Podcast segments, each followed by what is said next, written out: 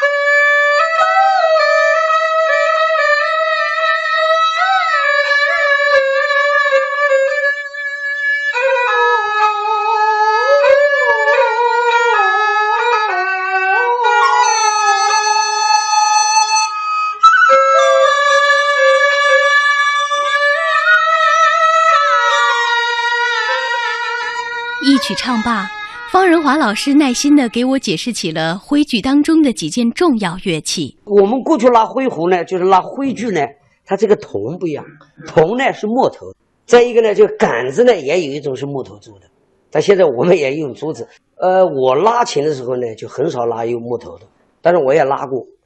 笛子呢，这个现在的金花漂亮一点，过去的笛子没有现在这么漂亮，是现在的笛子呢讲究了，好看。好吧，我们现在就演示一下，演示一下，好不好？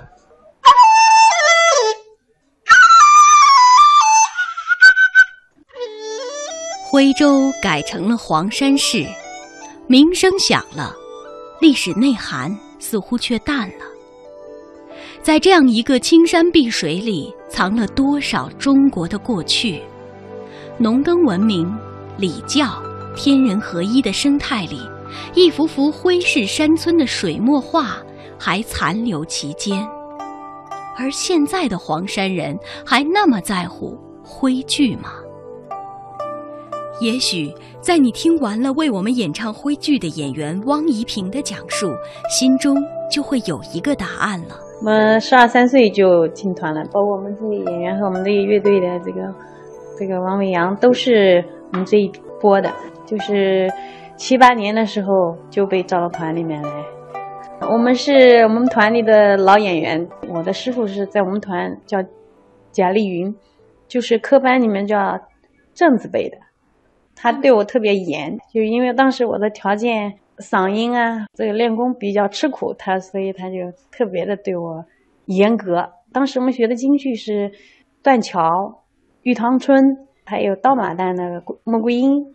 一招一式啊，大家一开始练都是流着眼泪吧，一开始都是很疼的，搬腿搬腰。呃，冬练三九，夏练三伏嘛。那个冬天下雪，天还没亮，雪很厚的。我们这个老师他他就从家里面走走到我们那个训练场，一个个去敲门，然后陪到我们去到那个山头上找一个那个比较僻静的，还不能吵到别人，是练嗓。嗯，我学了有《出猎回书》《百花争艳》《贵妃醉酒》等等这些。我们现在演员团里也很少了，就是总这一批，就是去年才招的，为了抢救这个汇剧嘛。曾经也有好多人调出去过，我们有多少年演团里也不正常，都几乎都没有什么演出任务，但是还是也动摇过，最后还是坚持下来了。这几年反而在领导的。关心我们这个成立歌舞剧团啊，对我们这块还是比较重视的。一九八二年，安徽省徽剧团和安徽省艺校戏剧科合办徽剧班，那是至今为止的最后一批学员。安徽省艺术研究所副所长李泰山曾经发出这样的呼喊：“活的戏要人来演呐。急切和热切，几乎是每一个了解徽剧的人最真实的想法。那些老少艺人知道我是来采访徽剧的，每个人都在一点点拘谨的表情之下，流露出了期盼和欣喜。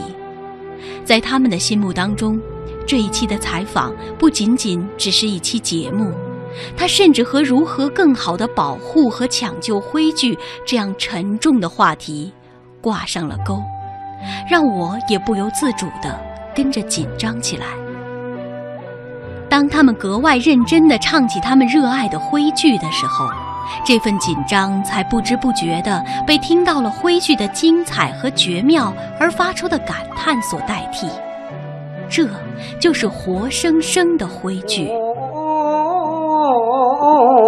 这里。这是没了吗？他唱的是京剧。哦，这里这徽剧，他因为他浪头特别多，对你一个字他要哼半天腔啊。什么叫浪头？浪头是哒哒哒哒哒哒哒哒哒啦哒一个啦的。他说：“哎，拉哆啰哆一啰哆，哎，好听。他实际是节奏，一、二、三，转，哒，他啰哆啰哆，他特别多浪头。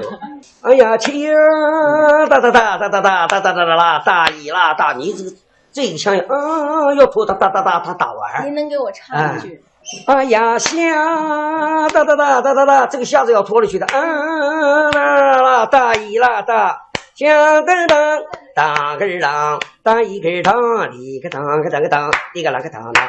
我气哒哒哒哒哒哒啦，大姨大大，骑住你厚脸皮，你是个大姐弟。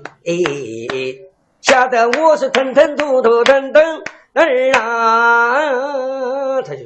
哎，他就是这个意思。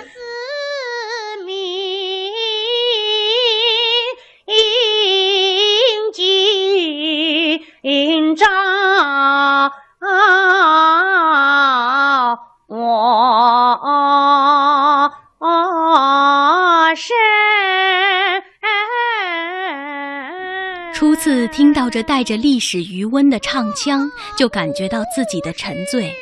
而且听得灵魂舒畅，当然，我个人的喜爱并不能够掩盖这一古老剧种的寂寥。依旧是生旦净末丑的行当，穿的还是蟒靠配褶帽靴的行头。时至今日，徽剧已经人少势微。其实，早在清朝中后期。随着京剧受到广泛的欢迎，徽剧就已经在全国范围内日趋衰落。然而，在安徽本土，徽班还是非常活跃的。安徽省徽学理事会理事陈安生先生告诉我们说：“我小时候听我父亲说，他以前这个老艺人教小孩子唱戏，一般都是都是在比如说晚上拿着你的小孩子这个手。”然后手上拿了一把尺子，他唱一句，你小孩唱一句，唱错了就啪打下手，再重重新来，是是这样的，哎，就就就那么情况。而且就是说，以前唱戏的晚上不吃饭，他上台表演或什么一下，他他必须空，必须哎，必须空肚子。